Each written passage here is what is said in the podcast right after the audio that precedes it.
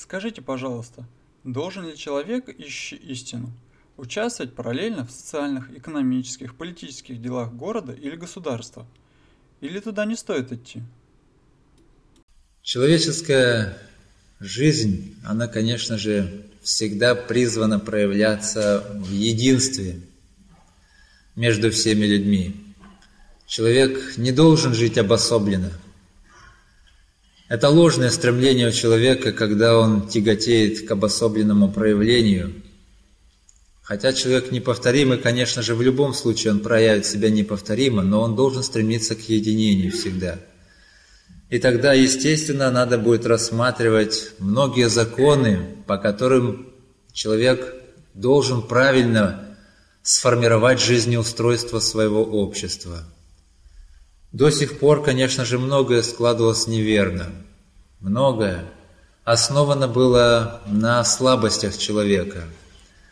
Угол восприятия реальности был неправильный, поэтому все, что к этому часу сформировалось, конечно же, имеет очень много ложных таких проявлений, много недостатков, и которые не смогут гармонично существовать в том виде, в котором существует. Это все нужно будет пересматривать. Но сказать, должен ли не должен, так нельзя. Если человек сам чувствует, что я перед этим сказал, и понимает его уровень восприятия реальности, помогает ему увидеть благостность в каком-то действии, и он видит, хорошо было бы принять в этом действии участие, в политике, в экономике, в данном случае его сознание видит эту благостность. Пожалуйста, он может принимать участие. Здесь запрета никакого ни в коем случае ставить нельзя. Все должно строиться от уровня понимания. Единственное, что, конечно же, надо будет посмотреть сейчас всю полноту характерных особенностей, связанных с жизнью человека, потому что пока не удастся осмыслить, что такое душа человека, каковы ее законы проявления, что такое закон развития человека, каковы его истинные особенности, пока это не удастся уяснить, невозможно будет правильно выстроить жизнеустройство, потому что всегда будет оно строиться на чем-то другом, на незнании истинных особенностей человека. И часто все, что будет находить тогда усилия человеческой мысли, оно часто будет разниться с истинным развитием человеческого существа. И даже до сих пор, она же э, область науки, многие другие области, они развиваются так, когда они вовсе не способствуют развитию духовного мира человека, а часто даже очень сильно препятствуют этому развитию.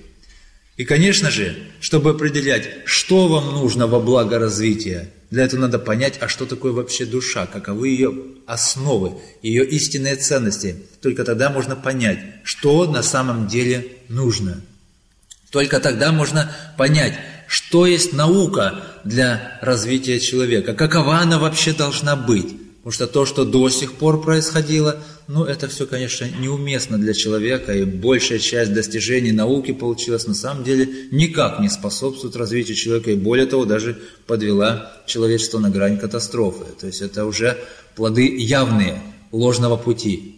И сейчас, чтобы изменить в корне направленность науки, Обязательно надо сначала очень точно уяснить, что есть человек в его основе, в своей сути, что есть его душа, каковы ее характерные особенности, как она может вообще развиваться, что для нее является благом, что для нее является вредом. Это все нужно обязательно уяснить и как можно точнее. Вот какое время сейчас наступило. Только после этого, взяв это за основу, можно резко толкнуть и науку, и все области искусства в нужном направлении. Только тогда оно возьмет правильную направленность и быстро начнет правильно расцветать. Поэтому не случайно могли многие научные деятели, авторитетные, приходить сейчас уже к мнению, что то, что есть в науке, оно как будто бы пришло в тупик. Нужно что-то новое, нужно что-то в корне иное, чтобы дать этому новый толчок. Так вот этот толчок именно с этого начинается – это так же, как образ, который можно связать с огородничеством. Если надо садить растение, ну так надо уяснить вообще, как его вообще можно садить. Что для него является корнем, который надо садить в землю, а что может раскрываться после того, когда корень будет погружен в землю. Какова вообще должна быть почва, нужно ли садить зерно на голый камень или все-таки его надо прикопать в землю. Нужно ли поливать или нужно ли подвергать его морозным воздействию мороза или жары. То есть это же надо уяснить в самой основе. Что это за растение? потом уже оно садится и ухаживается. Они так бросили и присматриваются, получится, не получится. Вверх ногами посадили деревце и ждут, будет ли оно расти, не будет ли расти. Но чтобы вот так не экспериментировать, надо уяснить, что есть человек. Вот к этому сейчас все начинает и подходить. Поэтому, так как на Земле разное общество, разные умственные проявления, разное сознательное восприятие сейчас – то, конечно же, в этом обществе будут и те, кто должны будут продолжить активно участвовать в том, что считают правильным, но это то, что уже присуще человечеству, то, что уже существовало всю историю человечества, только слегка видоизменяясь. И будет часть общества, которая, в принципе, начнет новое, которого раньше не было. И они начнут пробовать.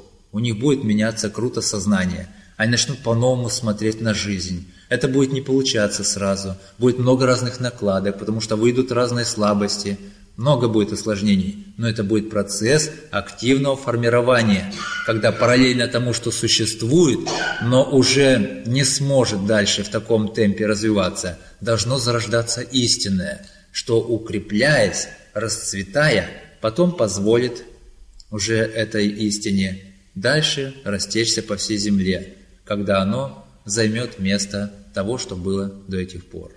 Поэтому время перехода, время истинное, о котором говорит и Писание, это не есть то время, где что-то дает такую своеобразную отмашку руки, и тут начинает рушиться что-то, валиться куда-то, что-то горит, начинается некий суд над человечеством.